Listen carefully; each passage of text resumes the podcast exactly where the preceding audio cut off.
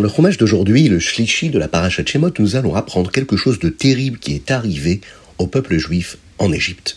Le peuple juif était tellement bouleversé qu'ils ont d'ailleurs crié vers Dieu, leur détresse. Le verset nous dit que Hachem a écouté leurs cris et s'est souvenu de la promesse qu'il avait faite à Abraham, Yitzhak et Yaakov. Hachem a commencé à faire arriver la Géoula immédiatement, en disant à Moshe Rabbeinu de faire sortir le peuple juif de cet exil. Le rabbi nous dit que nous voyons ici que la Yetziat Mitzrayim, la sortie d'Égypte, n'a eu lieu qu'après que le peuple juif ait crié sa détresse vers Dieu.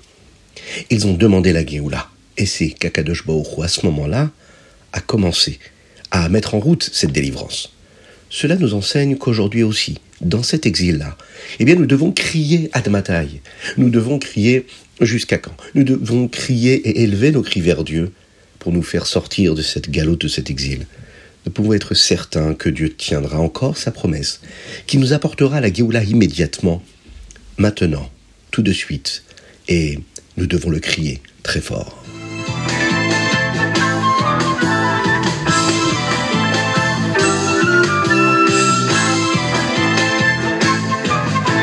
Bonjour à tous, infiniment heureux de vous retrouver pour partager avec vous le Ritat du jour. Aujourd'hui, nous sommes le Chafalef Tevet, le 21e jour du mois de Tevet, 5784. Nous sommes le mardi et nous étudions le Chumash qui concerne le Shlishi, la partie, troisième partie de la semaine, de façon à étudier ensemble la Parashat Shemot. Dans le Chumash d'aujourd'hui, nous allons apprendre comment Moshe Rabbeinu commence à s'impliquer avec le peuple juif. Il va être contraint de s'échapper jusqu'à Midian, Là, il va épouser Tzipora. Et nous verrons également comment le peuple juif écrit vers Dieu, comme nous l'avons dit en introduction, euh, leur détresse de cet exil-là et comment Hachem va commencer le processus de la Géoula, de la délivrance. Avant d'apprendre les différents détails de ce Chumash-là, rappelons d'abord un petit peu où est-ce qu'on se situe. Au début de la paracha, nous apprenons comment le peuple juif a été trompé pour devenir esclave, et la galoute, cet exil-là de l'Égypte, a commencé il y avait une xéra, un décret contre les garçons juifs, et qu'ils devaient être jetés dans l'eau. Donc, lorsque Moshe, qui lui venait de la famille de Lévi, est né, il a dû être caché dans l'eau dans un panier en osier. Bathia, la fille de Paro, va le trouver, et comme il ne voulait pas être nourri par une femme non juive, Bathia fit allaiter Moshe par une femme juive qui était en réalité sa vraie mère, Yochebed. Et jusqu'à quand? Ben Jusqu'à ce qu'il soit assez grand pour vivre dans le palais avec Bathia, la fille de Paro. Dans le roumage d'aujourd'hui, nous allons voir comment Moshe, euh, quand il vit là-bas et qu'il est traité comme un fils, hein, Bathia demande à son père Paro de mettre Moshe à la tête du palais. Et c'est ce qu'il va faire. À ce moment-là, Moshe est sorti du palais pour voir ce qui se passait avec le peuple juif et il se rendit compte de la manière terrible dont ses compatriotes étaient traités. Bien sûr, il se sentit blessé de cela. Moi, j'ai vu que les Égyptiens frappaient très fort un des Juifs qui était en train de travailler. Par roi Hakodesh, par un esprit saint, il comprit pourquoi cet Égyptien frappait cet homme. Ce méchant Égyptien, qui était un officier responsable des travailleurs esclaves juifs, comprit qu'en fait, il était en train de réveiller ce juif-là pour qu'il aille travailler. Ensuite, il se faufila dans la maison de ce juif-là, et malheureusement, il alla lui prendre sa femme. Après le travail, ce juif-là euh, va découvrir ce qui s'était passé. Et l'Égyptien va commencer à battre ce juif. Moshe vit également, par euh, Esprit Saint, par le roi Hakodesh, que personne de la famille de ce Mitzri ne deviendrait juif. Il s'assura que personne ne regardait. Il prononça un certain nom d'Hachem pour que le Mitzri, pour que cet Égyptien meure. Puis, il enterra le Mitzri, cet Égyptien, dans le sable. Le lendemain, Moshe vit que deux juifs, eux, étaient en train de se disputer. Datan et Aviram. L'un d'eux leva la main pour frapper l'autre. Moshe demanda Mais pourquoi est-ce que tu veux le frapper? La Torah appelle cette personne un rachat. Hein. de là, nous apprenons que même si quelqu'un lève simplement la main pour frapper une autre personne, on l'appelle un rachat. Ces deux juifs-là avaient vu que ce que Moshe avait fait la veille, et celui qui leva la main demanda à Moshe Mais, mais qui t'a établi comme un chef sur nous? Est-ce que tu vas nous tuer comme tu as tué l'Égyptien hier? Quand Manché entendit cela, il eut peur pour plusieurs raisons. Il craignait que par haut entende ce qu'il avait fait et le punisse. Il craignait également que, puisqu'il y avait des juifs qui parlaient et qui disaient du lachonara, Peut-être que ne méritait-il pas qu'Hachem les fasse sortir d'Égypte? Donc Dathan et Aviram vont aller dire à Paro ce qui s'était passé, et Paro décide de tuer Moshe. Hachem va le sauver, et Moshe va pouvoir s'échapper. Où est-ce qu'il va aller? À Midian. Pendant qu'il y vivait à Midian, il s'assit près du puits. Et il se dit, si Yaakov Avinu a trouvé son chidour, c'est-à-dire sa future épouse, près d'un puits, peut-être que moi aussi je trouverai aussi la mienne là-bas. Pour euh, contextualiser cette rencontre-là, la Torah nous parle ici de Yitro, un personnage extraordinaire. Au début, Yitro était une personne très importante à Midian, il servait la Avodazara, mais il décida de s'arrêter. À cause de cela, les gens ne le traitaient plus comme faisant partie de sa communauté. Yitro, lui, avait sept filles. Elles venaient au puits et remplissaient les cruches d'eau pour que les moutons puissent boire, mais les bergers les chassaient car leur père ne servait plus la Avodazara comme eux. Quand Moshe vit ce qui arrivait aux filles de Yitro, et qu'elles étaient chassées par les bergers, il les sauva et les aida à donner de l'eau aux moutons. Quand les filles entrèrent chez elles, leur père Yitro leur demanda mais pourquoi elles étaient revenues si tôt ce jour-là? Et là, elles vont lui expliquer qu'un homme de Mitzraïm les avait sauvées des bergers et les avait aidées à donner de l'eau aux moutons.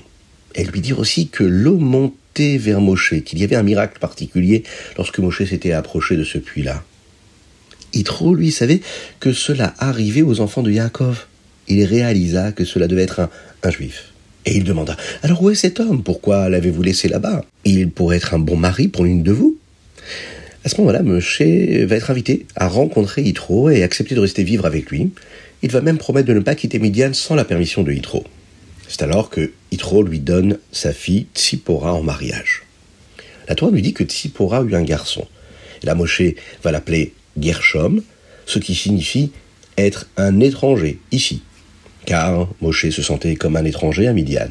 Au même moment, en Égypte, le peuple juif est toujours asservi par les Égyptiens. Et là, Paro va contracter une maladie terrible, une, comme une tsaraat, une forme d'éruption cutanée qui va complètement le faire souffrir.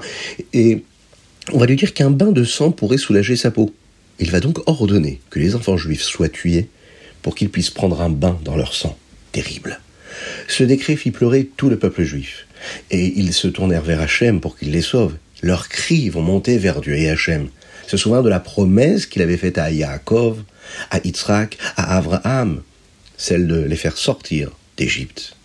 Hachem a pu voir comment leur souffrance était présente et il ressentit leur douleur.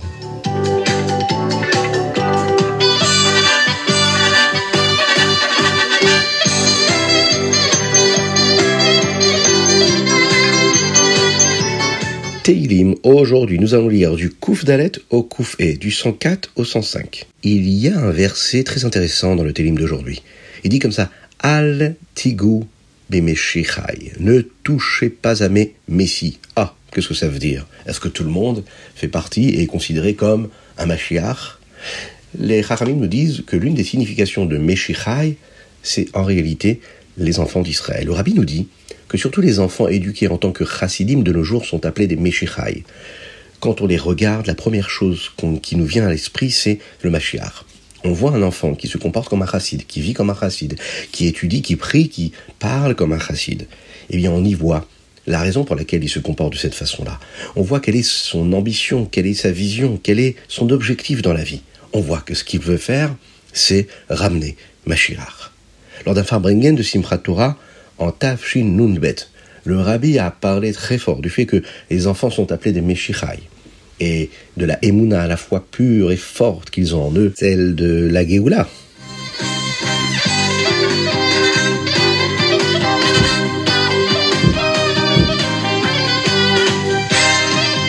Tania, nous sommes dans les Likuté Amarim Perek Yudbet, 12e chapitre. Un Benoni est quelqu'un qui ressemble à un rachat dans ses sentiments, mais comme un tzaddik dans sa façon d'agir. Chez le Benoni, les deux néphachotes et deux âmes sont aussi fortes l'une que l'autre, et elles se battent tous les deux tout le temps. Alors comment le Benoni fait-il toujours en sorte que le Nefesh Elokit, c'est-à-dire l'âme divine, va remporter ce combat-là? La réponse c'est qu'Hachem a créé les gens avec un pouvoir spécial qui est intégré en eux. Le Zohar appelle ce pouvoir Mo'archalit à la lèvre. Le cerveau maîtrise le cœur. Hachem donne la force à l'esprit de contrôler. Même quand une personne a une envie, elle peut choisir de ne pas y penser. L'esprit est beaucoup plus fort, de sorte que la personne peut décider de faire autre chose qu'elle a eu envie de faire. Et de ne pas prêter attention à cette envie. Si une personne prend l'habitude de faire ce qu'elle a envie de faire, elle peut perdre ce pouvoir jusqu'à ce qu'elle fasse une teshuva bien appropriée, comme nous allons l'apprendre plus tard. Le pouvoir là que nous recevons fonctionne même si la raison pour laquelle une personne a décidé de ne pas écouter une envie est parce que ce n'est pas sain ou bon pour elle. Le pouvoir de Mohar Shalit à la lèvre, le cerveau qui maîtrise le cœur, est encore plus fort si une personne choisit de ne pas écouter une envie parce qu'elle ne veut pas faire une faute. Nous pouvons comprendre ça d'après ce que dit Shlomo Amalek dans Kohelet. Verahiti, sheyesh itron la chochma min or mina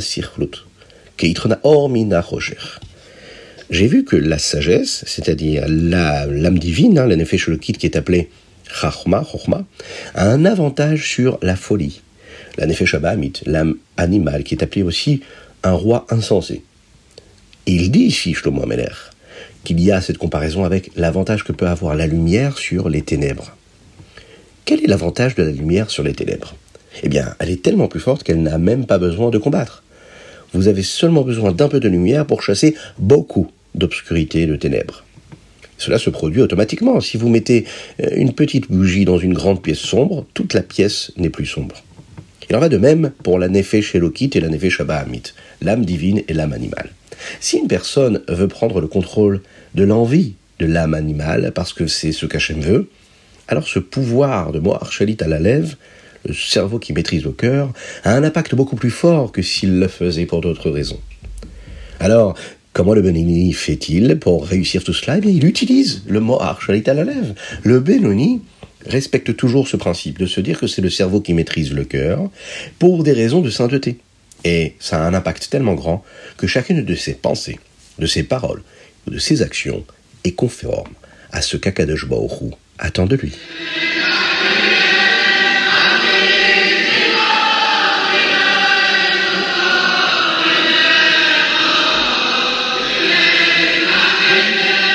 Ayom Yom, le Chafalef Tevet. Cette histoire s'est déroulée lorsque le rabbi et le rabbi précédent marchaient ensemble, c'était la veille de Shavuot, et la famille se trouvait dans la ville de Landerov pour le mariage de la Rebetsen Sheina, le Yud Sivan. Le rabbi Yosef Yitzhak rencontra un porteur d'eau avec euh, des seaux pleins d'eau. Il dit à ce moment-là que quand une personne rencontre de l'eau, elle devrait dire le Baal Shem Tov dit que l'eau est un signe de bénédiction. Dans un discours, le rabbi explique pourquoi il ne suffit pas de dire simplement l'eau est un signe de bénédiction, mais nous devons dire que le Baal Shem Tov le dit. Pourquoi? Eh Une bénédiction peut revêtir de nombreuses formes. Elle peut être une bénédiction dans le domaine spirituel ou dans le domaine matériel. Ou même hein, dans le domaine matériel de manière à ce que nous puissions voir la bénédiction ou de nombreuses autres manières.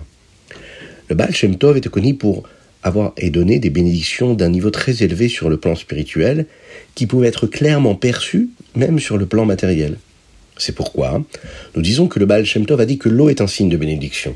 C'est un signe de bénédiction de la manière dont le Baal Shem Tov donnait des bénédictions, de sorte que la bracha soit la plus élevée et qu'on puisse le percevoir de manière claire.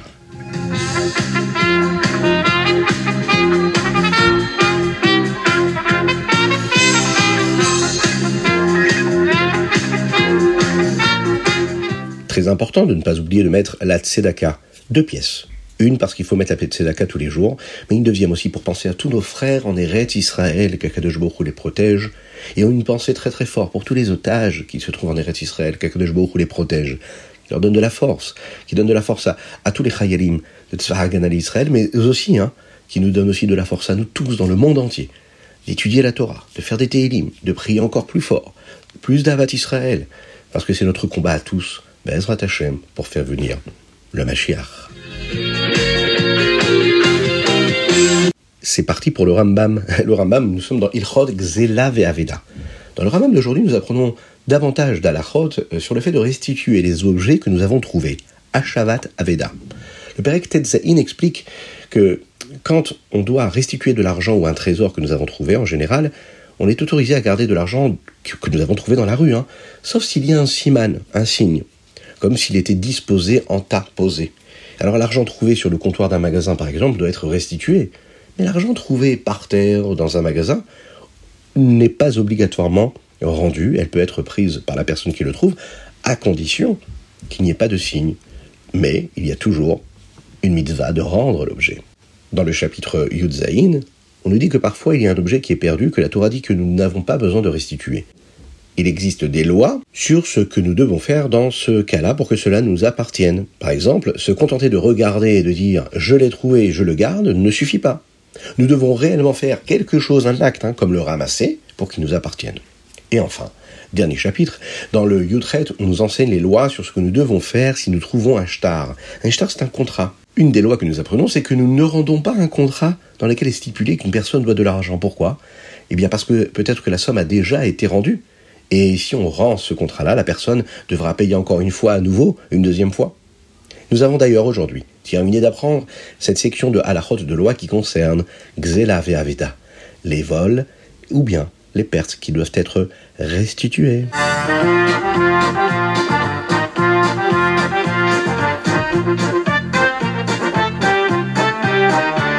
Et voilà, c'était le Rita du jour. J'espère que vous avez passé un bon moment. Que Dieu vous bénisse et qu'il vous protège. N'oubliez pas d'envoyer vos dédicaces sur le WhatsApp, mais également sur ritat.fr. Soutenez, soutenez financièrement la diffusion du Ritat. C'est ce soutien-là qui nous permettra de diffuser encore plus de Torah, encore plus de mitzvot, de développer la diffusion de la chassidoute et de la Torah auprès de tous nos frères en Eretz Israël et dans le monde entier. Et pour cela, vous avez un grand mérite.